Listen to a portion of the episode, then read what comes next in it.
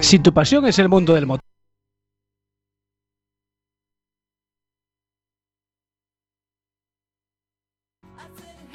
Motos,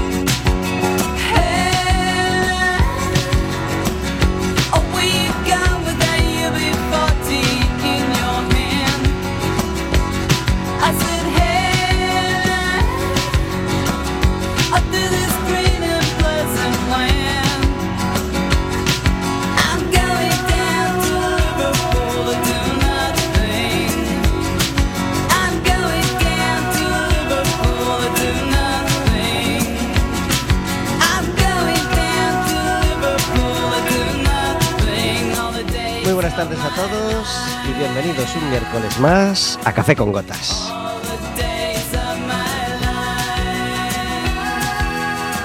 Estaremos con vosotros como todos los miércoles de 4 a 5 de la tarde en el 103.4 de Quack FM, en quackfm.org, en la aplicación móvil y como sabéis, cualquier día, a cualquier hora y cualquiera de los programas en Radioco Café con Gotas.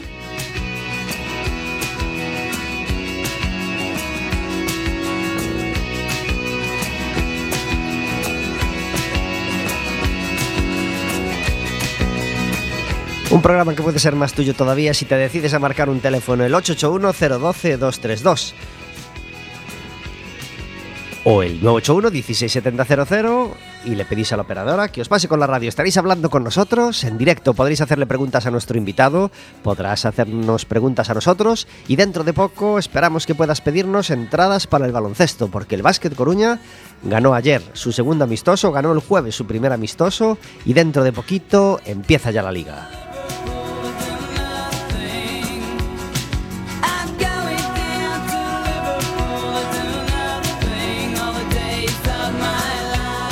Hoy nuestra nueva sintonía ha sonado bien a la primera desde el principio y este programa lo celebra y celebra que como todos los miércoles esté Verónica conmigo viniendo a pasar la mejor hora de la semana. Muy buenas tardes Verónica. Hola, buenos días. Gracias por estar en Café con Gotas. Encantada de estar aquí un Qué, miércoles sole- más. qué solete tenemos, ¿eh? Espectacular. Estamos, no- no- ya no esperamos al veranillo de San Miguel. No, no, Estamos no. con el veranillo de San Mateo. Ya en la, la mágica tercera semana de septiembre, aunque es una tercera medio cuarta, ¿no? Así un poco Tercera semana de septiembre que siempre hace bueno. Tú, tú tienes calibrado eso, ¿no? Hombre, no sé si tengo calibrado que todas las terceras semanas de septiembre hace bueno, pero se agradece muchísimo que venga todavía así un día de solecillo, que todavía calienta, se... viene muy bien todavía. Pues sí, pues para celebrar, para celebrar ese, eh, ese, ese estirar el verano, ese buen tiempo, eh, venimos aquí a la radio a pasar la mejor hora de la semana. Vamos a ver que no está sonando lo que tenía que sonar. Ahora sí. Como tenemos un Vigués de invitado hoy, Verónica, pues, pues hay que poner música de, música de un Vigués también. Podríamos poner música gallega en general, pero, pero ¿qué, hay, qué hay más gallego que, que esta música eh? del, del- del mejor gaiteiro que tenemos en Galicia, el, el que más lejos ha llevado el instrumento por todo el mundo y del que estamos todos tan orgullosos? Pues hoy celebramos eh, poner de música de fondo a Hermandad de las Estrellas, el disco con el que Carlos Núñez, eh, integrante de Matocongrio hasta aquel momento, pues rompía eh, ya todo, rompía el panorama folk gallego y llevaba este disco pues a, a una de las cimas del folk gallego.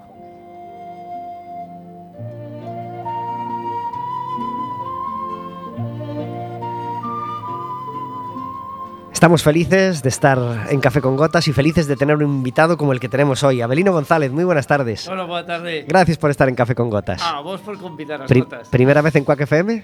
Sí, y qué gusto, ¿verdad? ¿Te gusta el estudio? Sí, to, teño aquí un parrulo todo amarelo lado que me está mirando así de maneira distinta. Te, te, te mira de bien, como miramos en Coruña, te mira de bien. Pues aí unha mirada segundo como mire que non vai Un, un- pensar, un eh? poco, bovi- un poco bobina. No, no, ¿no? pero está ben, está ben, está ben que teña así. No, tengo unha mirada así. Eh, eh, está ben. Nosotros el pato lo tenemos aquí para vigilar al invitado siempre. A los de casa Sí, ya nos caray, conoce, pues, pero lo ponemos vigía, aquí eh. para que el invitado sepa por dónde se anda. ¿eh? Vixía, vixía que me. Eh, te, te, Está ben isto de chegar aquí e ter unha radio con bicho, eso está bonito. Muy animado, ¿verdad? Sí, sí, ben. Es Aquí como- o parrulo aquí pañando por lado para outro. Mm, son perigosos os bichos estes. Abelino González es actor, es monologuista, es eh, cuentacuentos y, y todo lo que se proponga ser, porque es una persona tan completa, tan, tan, tan fabulosa, tiene una mirada tan intensa y, sobre todo un, saber mirar, como, mira- como, como miran los de Vigo, pues que lo ha llevado pues, a ser uno de los actores más conocidos de, Galicia. Y- y- yo que voy conociendo a unos cuantos, pues de los más simpáticos, de los más agradables y, y- y- y una persona que irradia felicidad, irradia alegría y, tranquilidad. Así que gracias Abelino por estar con nosotros y por ser como eres. Moitas gracias a ti, amigo. Todo eso te lo digo así ya de golpe Xa, para no, empezar. ¿eh? Xa podemos plegar, eu marcho. eh, Es que no xa. quiero esperar, no quiero esperar al final del programa. ¿eh? Ya te lo lanzo todo así, para, Sí. para ponernos a gusto. Sí, sí. ¿Cuántos años tienes, Abelino?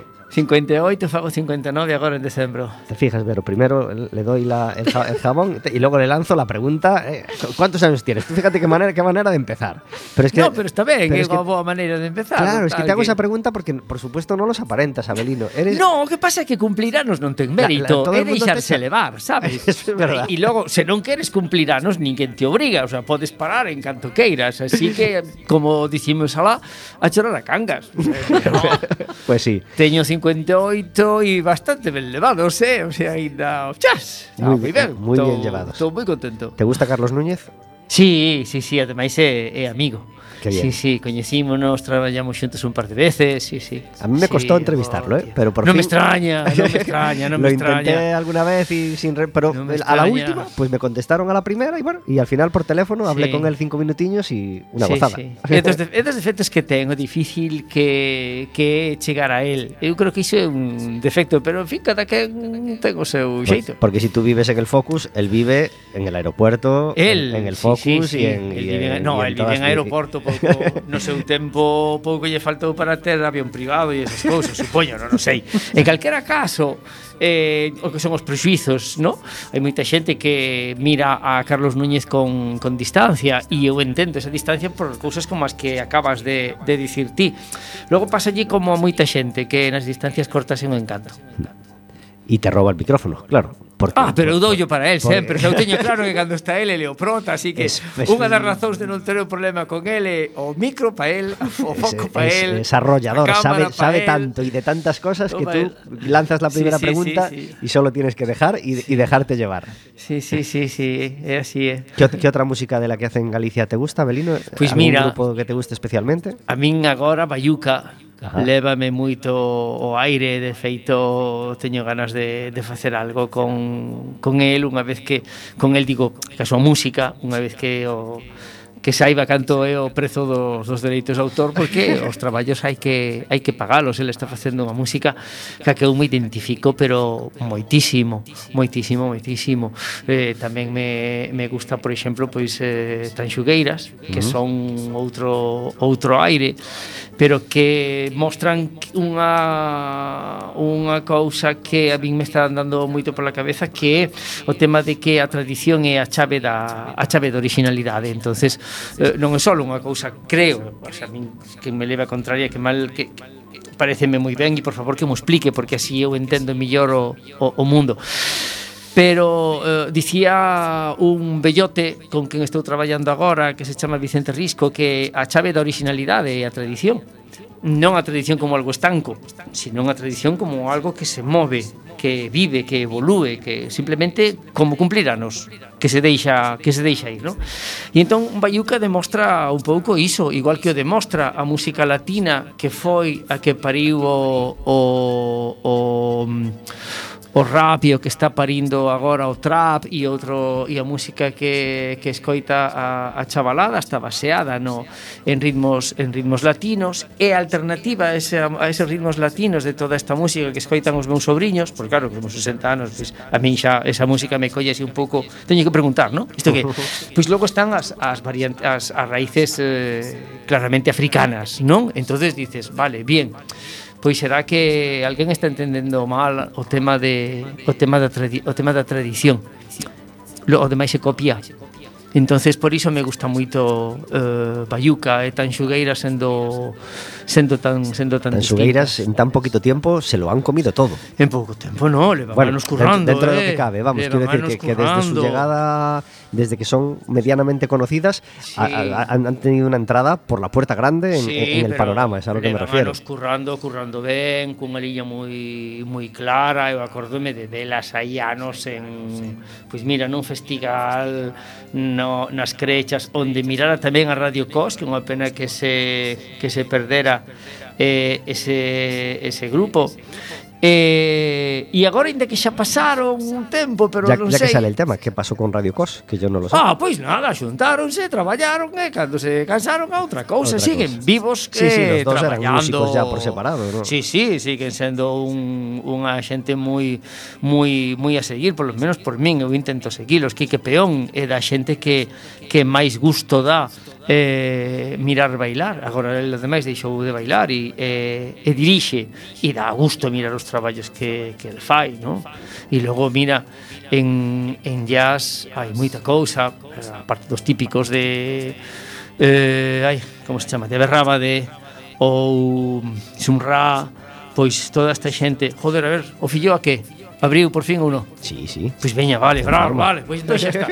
A peña que pasa polo fillo por exemplo, xa está. Sabes, porque claro, os de jazz, por desgracia, eu non os conozo tantos. Faíseme máis difícil seguilos porque non forman parte de desa de corriente masiva. Quedaron aí a medio camiño, non se sabe por qué.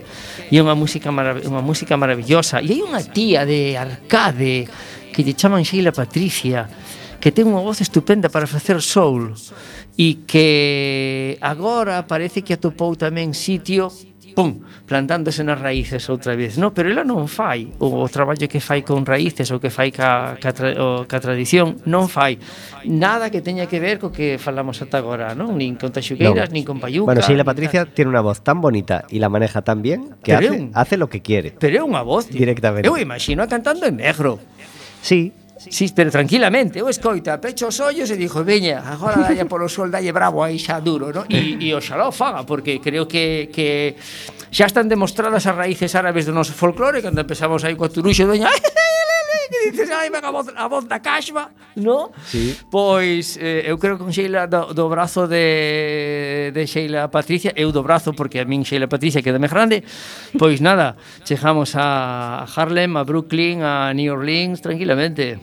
Pues qué alegría que me hables de, de Sheila Patricia porque, porque Ujú. la conozco personalmente, no la pude traer al programa porque vive allá y no, no, no cuadró, pero Pois- sí la hemos entrevistado por teléfono alguna vez y me parece una cantante maravillosa. É unha tía extraordinaria. Dalle unha aperta si podes que a min quedame grande. Xa che dixo non o do apertado. Pues se lo, se lo mandamos desde aquí y un, abrazo muy, muy, Ujú. muy grande porque es, es, es tremenda. Si, me si, é moita cousa boa, o que pasa é que, claro, como vivimos do que nos chega, e iso non está nos circuitos de, de chegar, porque finalmente As vías de comunicación social non son tan amplias como parecen. En canto rascas un pouco, dis, no, no, no, este é unha estrada con dous ou tres carriles por banda.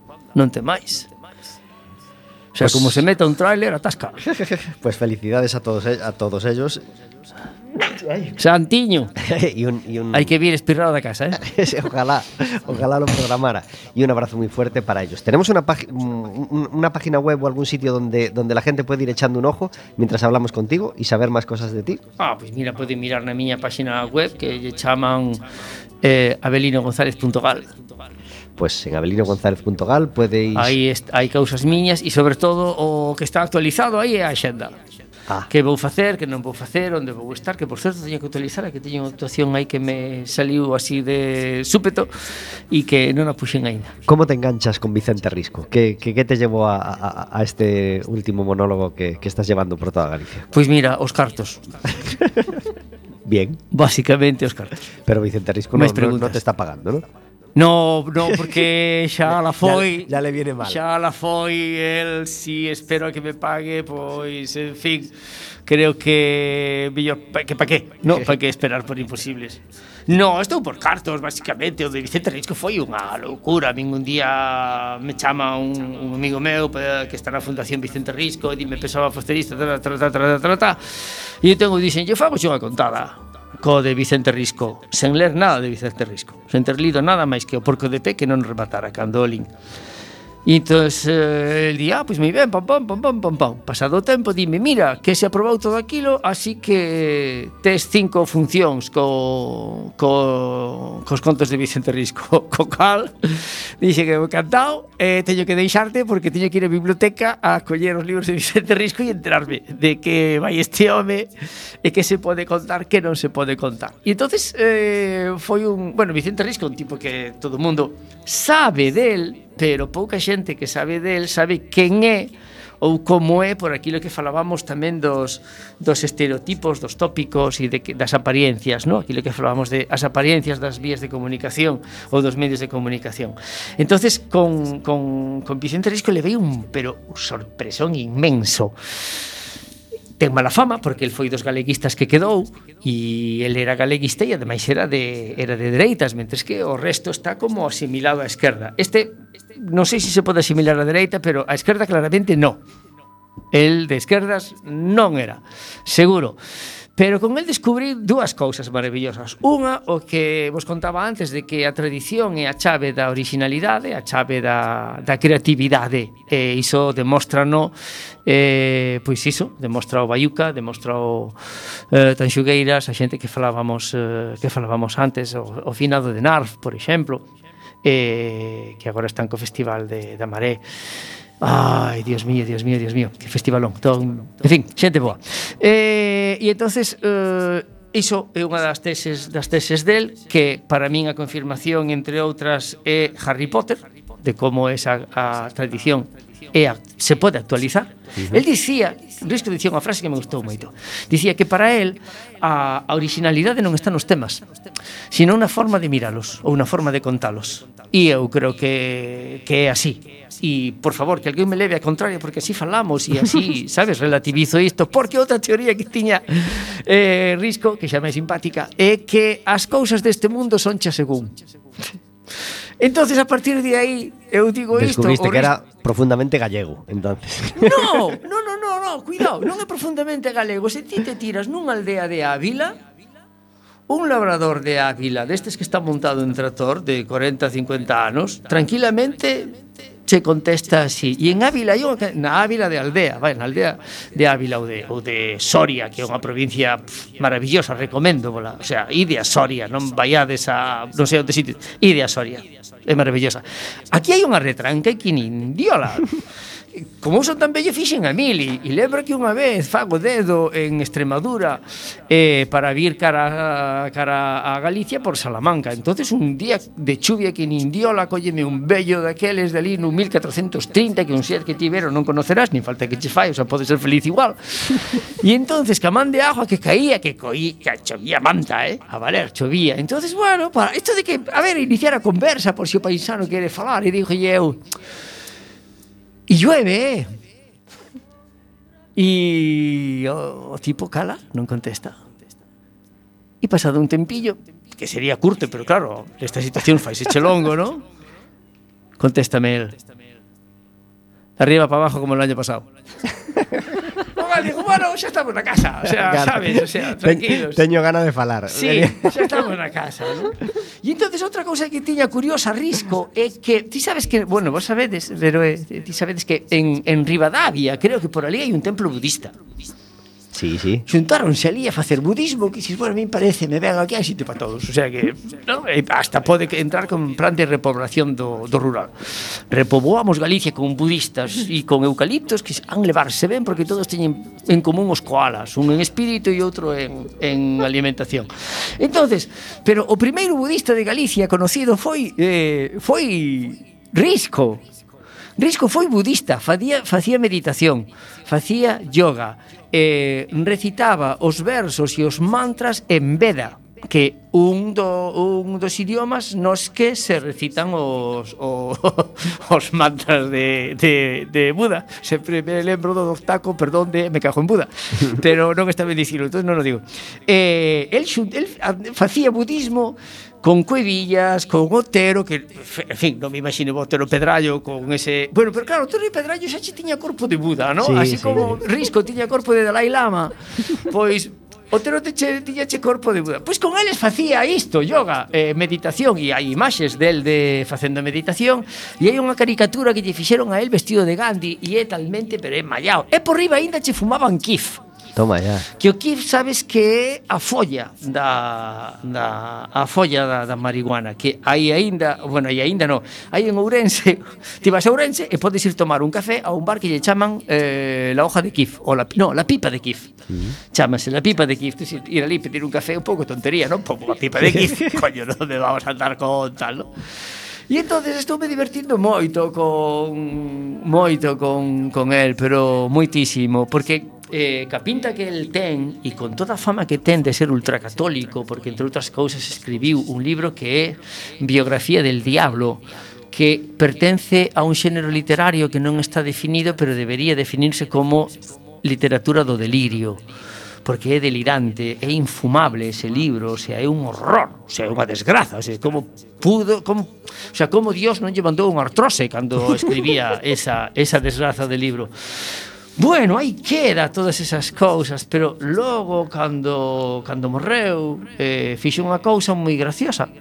Graciosa para min, vaya, que foi que el cando morreu, aparte de facerse católico, porque a todo isto, segundo di Otero Pedrallo, Risco nunca foi católico ata que se fixo galeguista.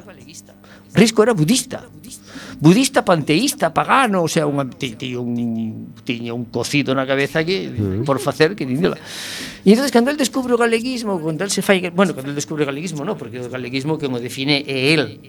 Sin el non habería galeguismo nin cousa que se lle parecer. entonces cando el descubre o galeguismo, cando el se fai católico. católico E cando xa a neurona lle vira e cando xa dices, bueno, adiós, aquí acabouse.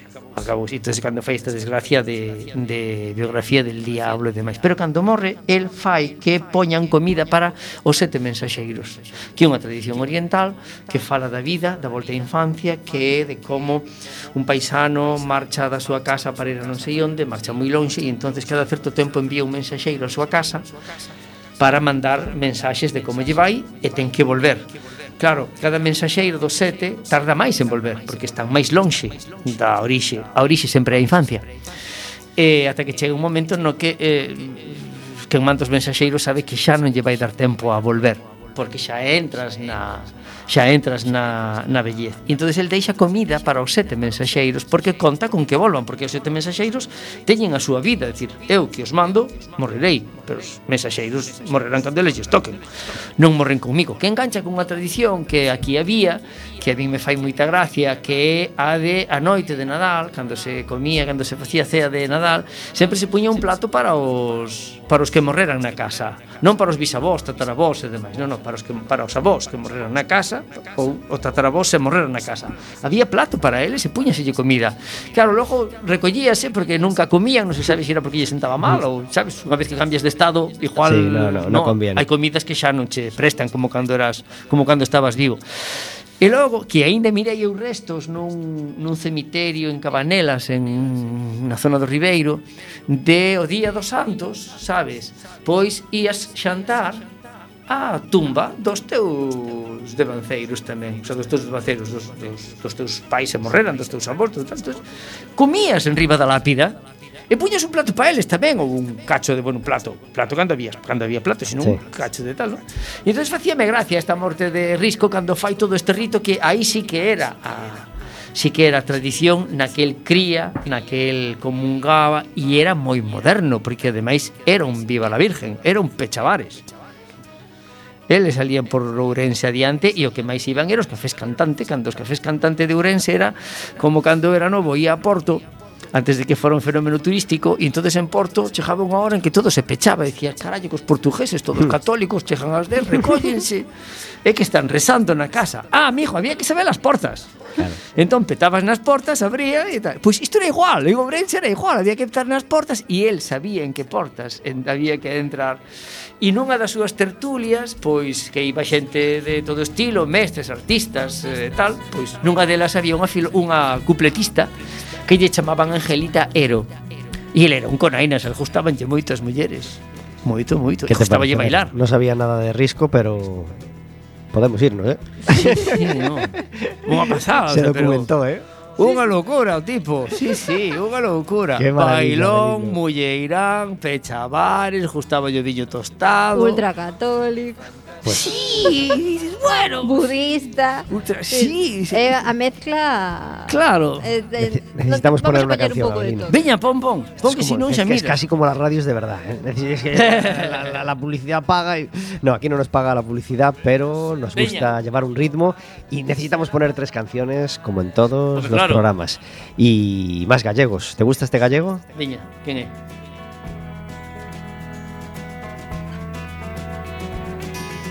A poco mis zapatos se hacen más pequeños. A ver, en Vigo tenéis a Iván Ferreiro y, Este eh, y al- y el, y el gafitas de aquí eh, se llama Joel López. Joel, estaba pensando, se Joel, se Joel Joel López pensando, sí, sí, sí, sí, empezó claro. con la Elephant Band, después formó sí. Deluxe, sacó cinco discos y ahora está en solitario. Pues con Deluxe hizo cinco discos. mm, eh, cada uno fue mejor que el anterior, creo que esto es claramente así.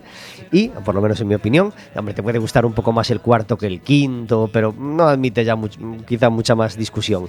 Pero el quinto disco se llamó Reconstrucción y es un disco tan bueno, tan completo y tan maravilloso que no nos lo podemos creer. ¿Y qué pasa? Pues que aunque Joel está teniendo una carrera pues muy, muy, muy buena y muy fructífera, pues eh, van a hacer un concierto especial con la formación de Deluxe y con las canciones de Deluxe. Y va a ser en el Portamérica el 1 de octubre. Y Ah, a quien le guste más Joel en solitario, pues se queda hasta el 2, porque el 2, entre los artistas, está Joel López en solitario. Sí. ¿Cuánto nos gustaría eh, participar de ese eh, concierto de, de Deluxe, de ese reencuentro de Deluxe? Vámonos a Portas, que é onde tocan este ano Claro que sí, el azu Azucreira de Portas. Sí, sí. Pues nada, no podremos estar allí, pero ya, ya le hemos dicho a Juan de Dios que, que- que una parte de, nues- de nosotros va- sí va a estar allí viéndoles, como estuvimos el 1 de noviembre de 2008, en aquel último concierto de Deluxe en Expo Coruña. Aguanto un poco más, será para no caer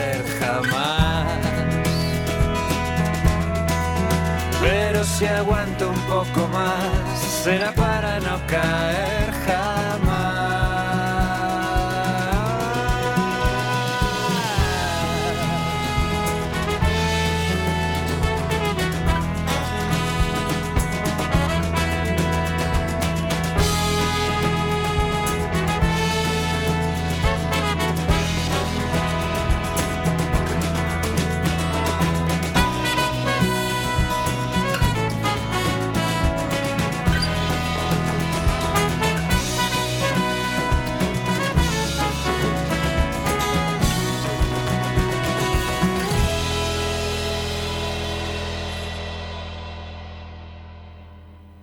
Esta canción era el corte 7 de ese discazo de Deluxe. Y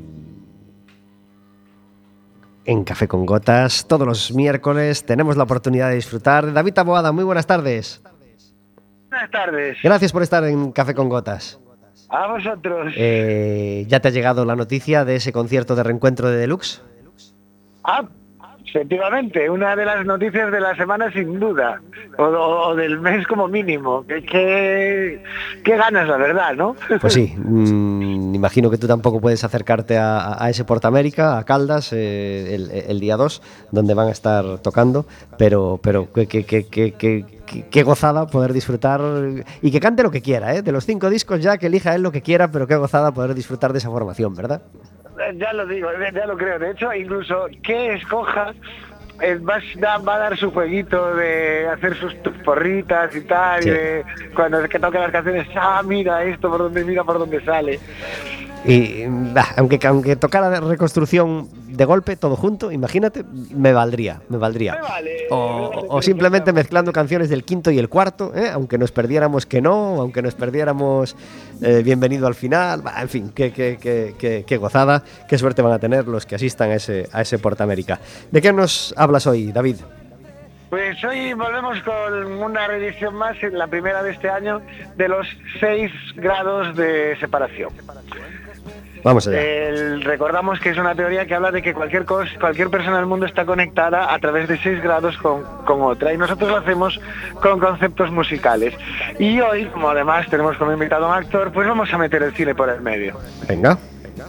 Vamos a hablar de una de las grandes figuras de, de la música y del cine del siglo XX, que es Vicente Minelli. Eh, a lo mejor no le suena como, como tal a muchos, aunque es el creador de muchos de los me- mejores musicales del cine, de la época dorada del cine musical de los 50 en, en Estados Unidos, pero a todos nos suena el apellido porque efectivamente, aquí está el primer grado de separación, es el padre de Liza Minnelli. Vale, de Liza Minnelli nos vamos a la Alemania nazi, que también ya hablamos la semana pasada, debo tener una cierta fijación últimamente. Bueno, es fácil meterlo en historias y en relaciones. Una, Claro, una claro. pared que rebote en la Alemania nazi es fácil de, de encontrarla. Efectivamente. Pues nada, Cabaret. eh, eh, efectivamente sucede en esa época, que es la gran película por la que se hizo más eh, famosa Liza Minnelli. Y ya que hablamos de Alemania nazi de música, aprovecho para desmentir un mito, que sería el cuarto grado, que es la famosa, la, eh, la famosa leyenda que dice que los nazis fueron los que impusieron que la afinación universal se hiciese en 440 Hz. Ujú. Vale, la afinación universal, eh, el hercio sería la medida, la unidad de medida, y eso ha ido fluctuando a lo largo de la historia, normalmente al alza. Precisamente porque había empezado una especie de escalada en que las orquestas afinaban cada vez más brillante, llegó un punto en el que los músicos del, del, del mundo llegaron a un acuerdo de, oye, igual nos estamos pasando.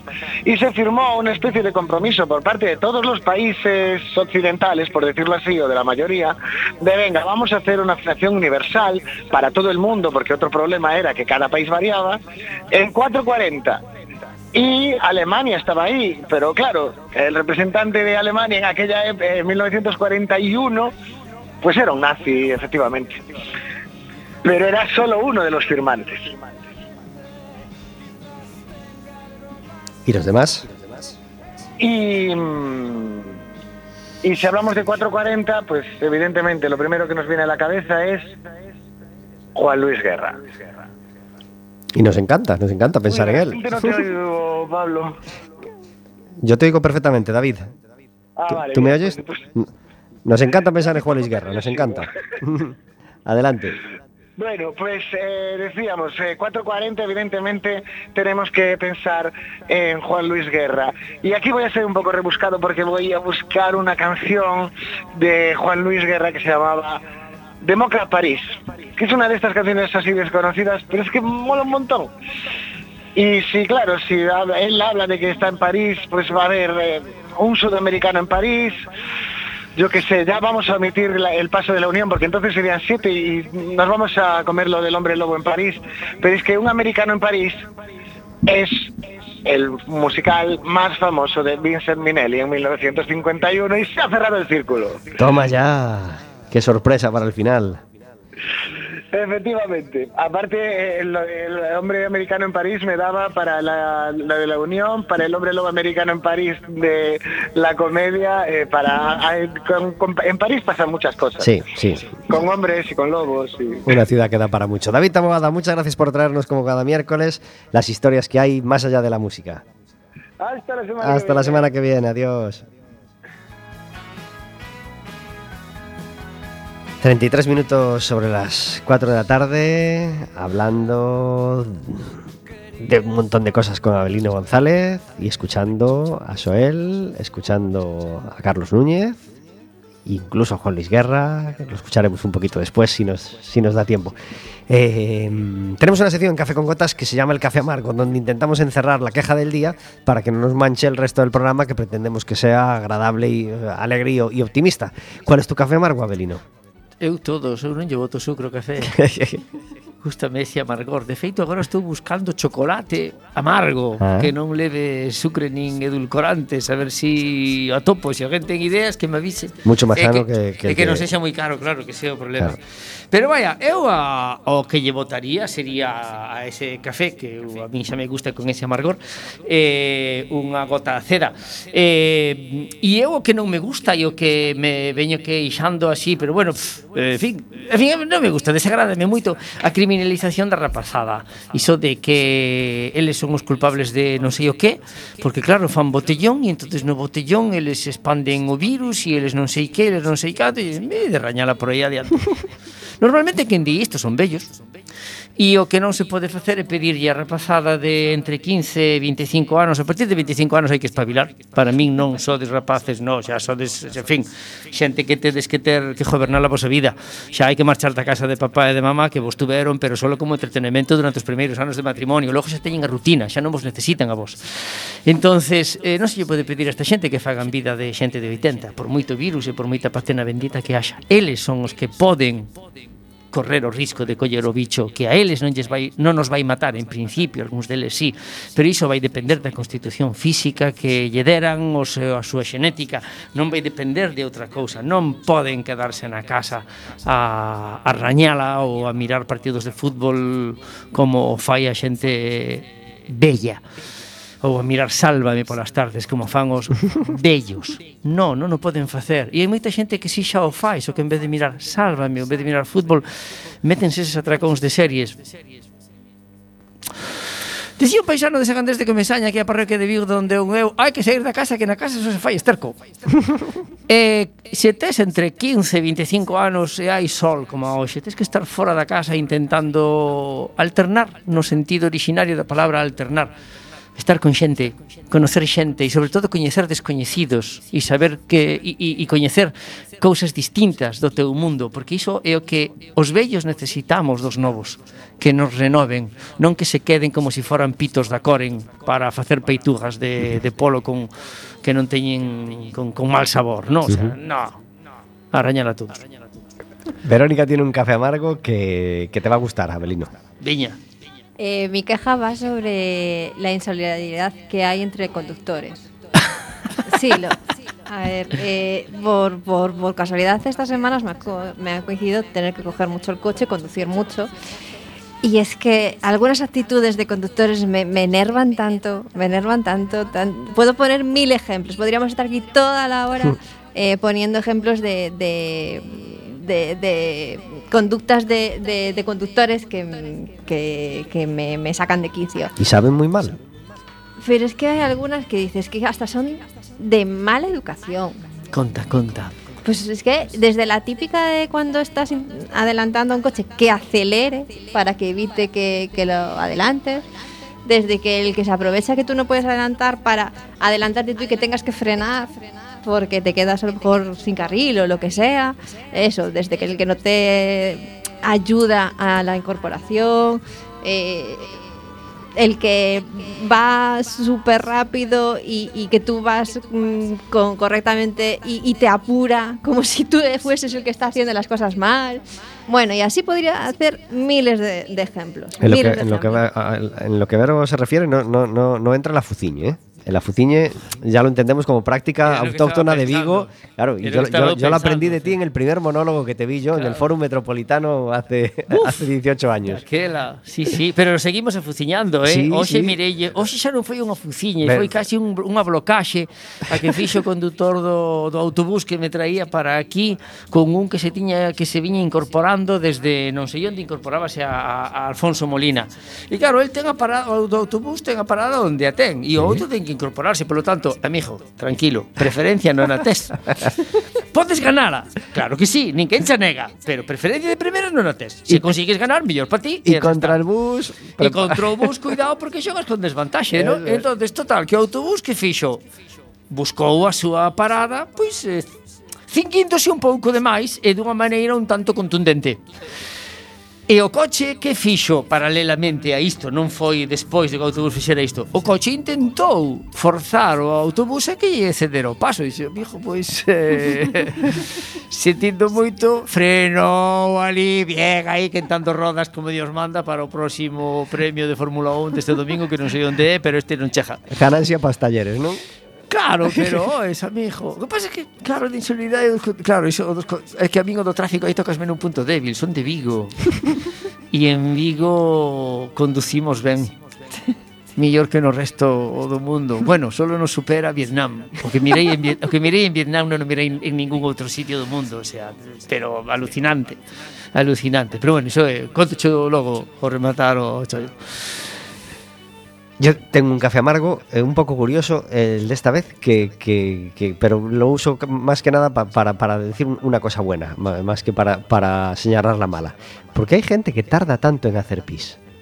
Hay gente que tarda muchísimo en hacer pis. Y ya me ha pasado... Pero tú controlas a la gente. No, ¿Cuánto no tarda en hacer pis? Mira, eh, hay un sitio concreto que acudo una vez a la semana donde a veces tengo que hacer pis y tiene dos urinarios de estos de pie que están muy juntos. Entonces, con coronavirus o sin coronavirus, no merece mucho la pena ir al otro cuando hay uno ocupado. Pues ya es la segunda vez que me pasa que hay una persona que tarda un montón. ¿Pero qué hace la gente? Se cuenta los pelos, eh, piensa eh, en la agenda de la semana, en ese rato. o- en fin, que, me ha tocado ya dos veces que, se tarda muchísimo más de lo normal. Y con esto aprovecho para eh, felicitar a los restaurantes o a los locales que tienen un lavabo fuera de los urinarios. Es decir, que, su disposición les permite poner un lavabo sin entrar al baño, con lo cual si vas solamente a lavarte las manos, puedes hacerlo fuera, digamos, sin molestar al que va a hacer pis o al que está dentro con la puerta cerrada. Así que felicidades y todos los locales que podáis poner un lavabo fuera, se agradece mucho. Yo añadiría una cosa. Eh, que además de la gente pues que pues controle el tiempo que hace pis, que cierre la puerta. Bien, bien, se Bien, agradece. es decir, yo no, no entiendo que hoy en día una persona haga pis con la puerta abierta, no lo entiendo. No debe, no debe. No forma parte da desinhibición. Ah, De lo pasotas que somos a veces. Logo no de o, o tempo o tempo que voten mexando, eu sempre teño dúbida de que dúbida de, pero entonces esa xente cando mexa mexa con mans ou sen mans.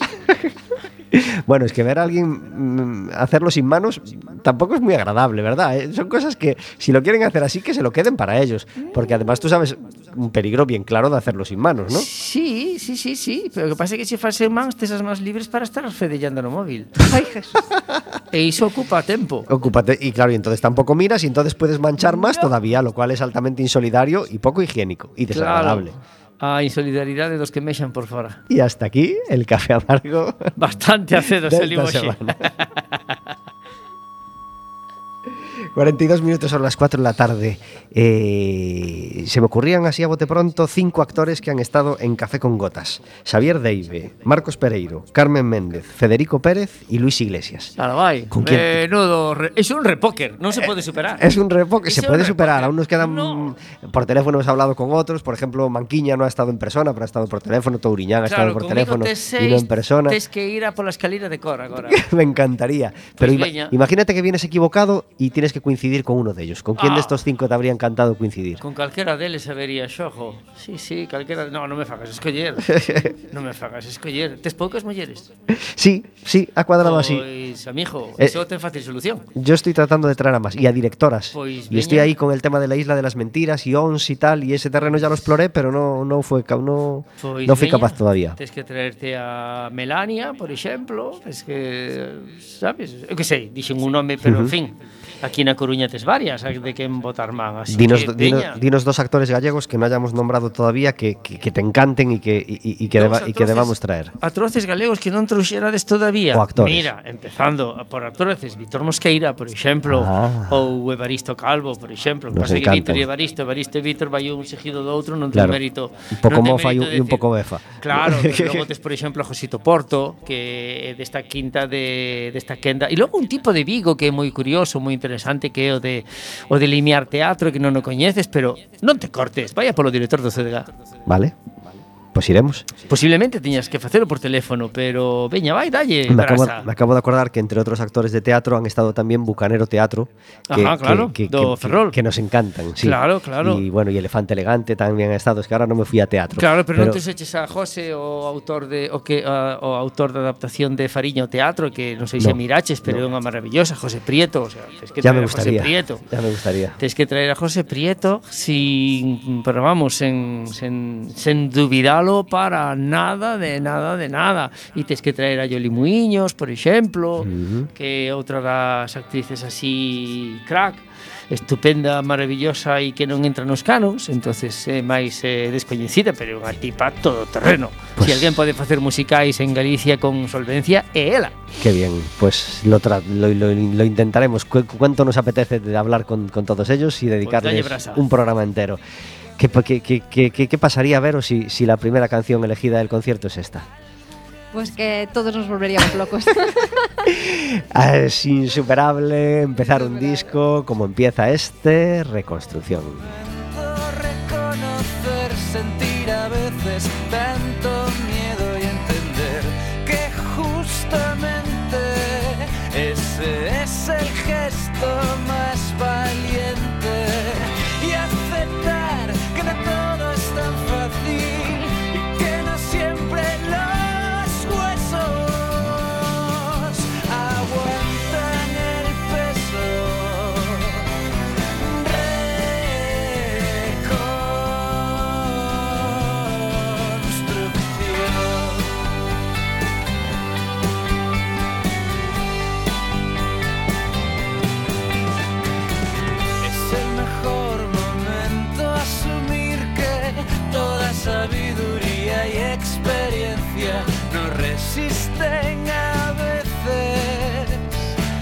la fuerza de algunas corrientes es el mejor momento. Comprender, no poder ganar todas las veces y entender que esa es la llave hacia un camino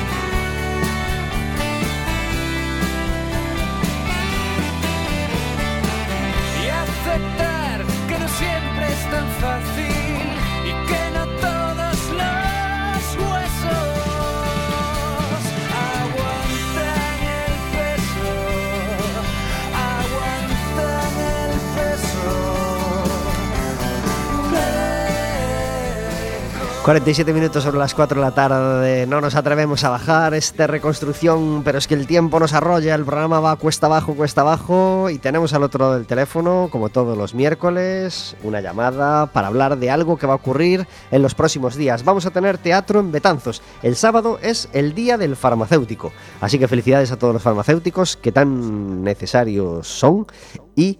em, si queremos y podemos, también podemos disfrutar del teatro, porque va a haber teatro en Betanzos el sábado a las 5 de la tarde en la Biblioteca Municipal Alfonso Castelao. ¿Y quién va a estar ahí? Pues los amigos de Teatro Calavera. Y para hablar de ello tenemos a Óscar Gáez al otro lado del teléfono. Muy buenas tardes. Hola, boa tarde. Gracias por estar en Café con Gotas. A vos, a vos. Entonces, ¿la obra no es allí en el liceo, en el lugar habitual? Eh, pois penso que na biblioteca. Sí. ¿Y, y dónde está la Biblioteca Alfonso Castelao? Pois a verdade é que me pilla. Perdona por el- Ferrol me custa un pouquiño. Perdona por el, por el, por el, por el, por el atraco. É eh, eh, a biblioteca é o sitio onde, onde se fai de cote o, o teatro, está na Plaza dos Irmáns Naveira. O sea, allí, sitio. donde el liceo, vamos, o sea, le llaman biblioteca tamén, bueno, es que yo creo que no, le llaman parte, aula de cultura. É a parte baixa, sí, pero ese, ese, ese o sitio. Esa es la biblioteca, vale, vale. Ese bueno. sitio.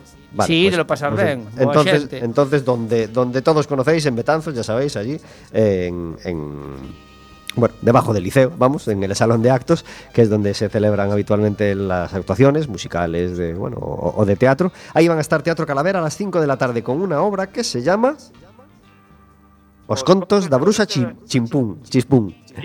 Que se va a encontrar la gente que, que acuda? Pois vaise a topar pois, un, un conto, bueno, son dous, vamos tamén estar o sábado que ven, pero son dous contos onde nós estamos con tres personaxes, moitos máis que van a aparecer, de unha bruxa que é científica e que ademais vai facer un experimento cos nenos e cas nenas, teatro infantil, por suposto, e donde vamos a desmontar eh, eses contos que xa son universais, pues, como contos como Brancaneves ou contos como eh, Bella e Besta, eh, donde lle damos pois outro carácter educacional de a igualdade para que os nenos e as nenas reflexionen e teñan outro punto de vista diferente deses contos. Estupendo. A partir de que edad? Eh, a partir da idade que queira. A partir de 3, 4 anos xa son contos moi moi adaptados para eles e para elas, pero bueno, nenos máis maiores tamén y, poden... E por arriba non hai límite, verdad? Cuanto máis maiores, mejor. Más, más falta sí, les hace, sí, verdad? Por suposto. Ademais, vamos a facer un obradoiro con elas e con eles, vamos a facer un experimento científico, porque a Bruxa Chispún é unha científica, e vai, nes, vai nos ensinar un pouco eh, esas cousiñas que a veces se nos escapan, non, de, de por que funcionan ou como funcionan certas cousas. Qué bien. Pues será este sábado a las 5 de la tarde, eh, a os contos da Bruxa Chimpún, a cargo de Teatro Calavera. ¿Cuántos años ya en, en camino en, en- en- en- en los escenarios Teatro Calavera? Uh, levamos moitísimos anos, realmente, pois creo que dende 2008, 2009, por aí empezamos. Son moi malo para as datas, pero bueno, por aí andaremos. 2008-2009 e empezou esta aventura e, bueno, cada vez a máis. Genial. Pues felicidades por ese camino ya recorrido y, y que disfrutéis mucho de la obra de, de- de este sábado a las 5 y que hagáis disfrutar a todo el que acuda a veros. Esperemos que sí, porque ademais eu aseguro que os nenos e as nenas van a disfrutar moitísimo. Claro que sí. Un abrazo muy fuerte, Óscar. Un abraciño, gracias. Adiós. Chao.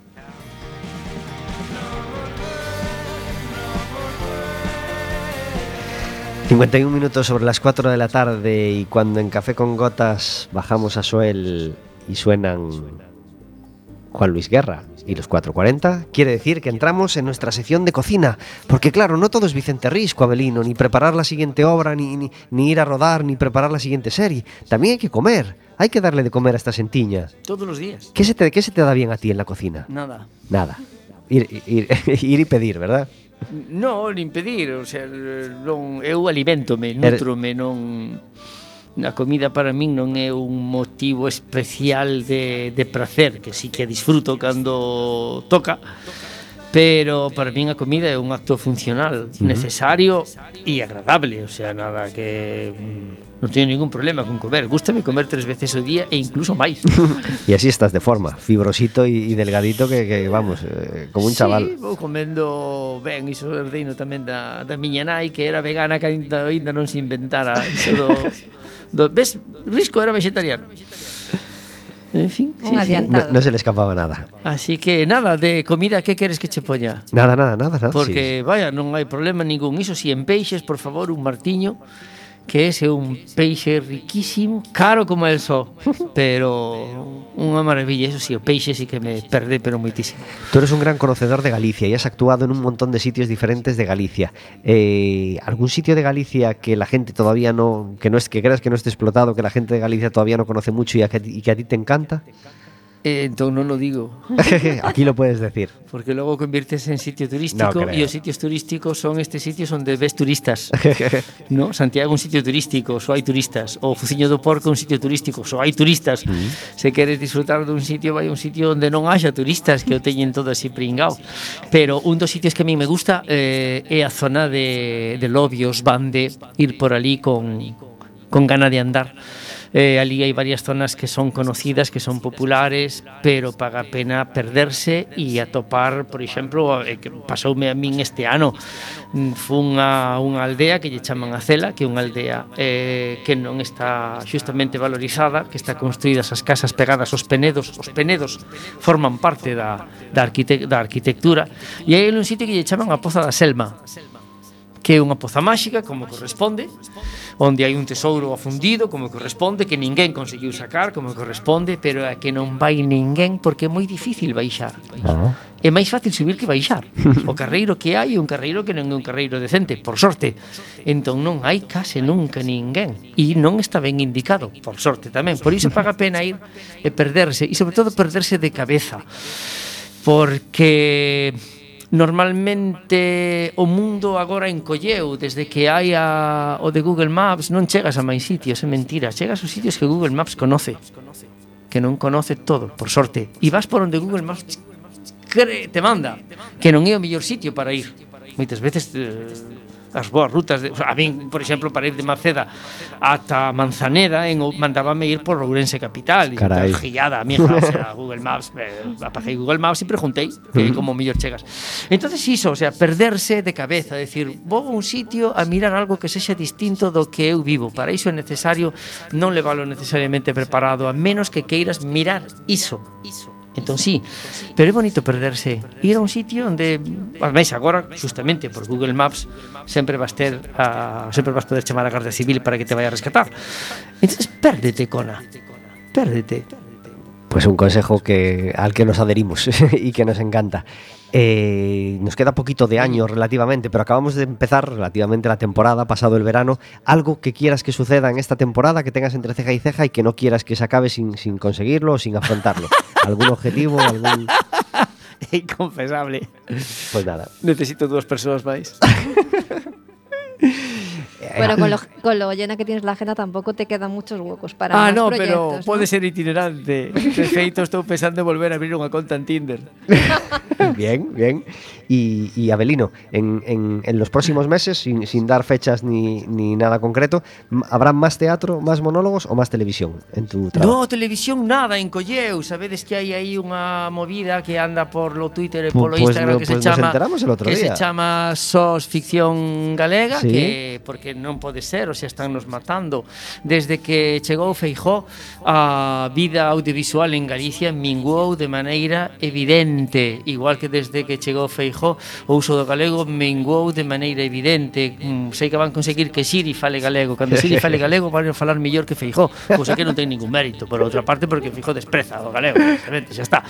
Entonces, eh, sí, sí, eh, iso o da televisión estáse convertindo en ciencia ficción porque non queren que haxa e non é un problema de rendibilidade en absoluto.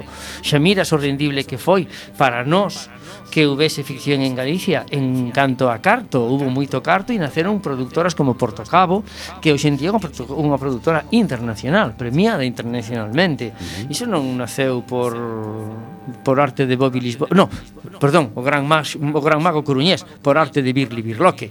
non naceu por iso.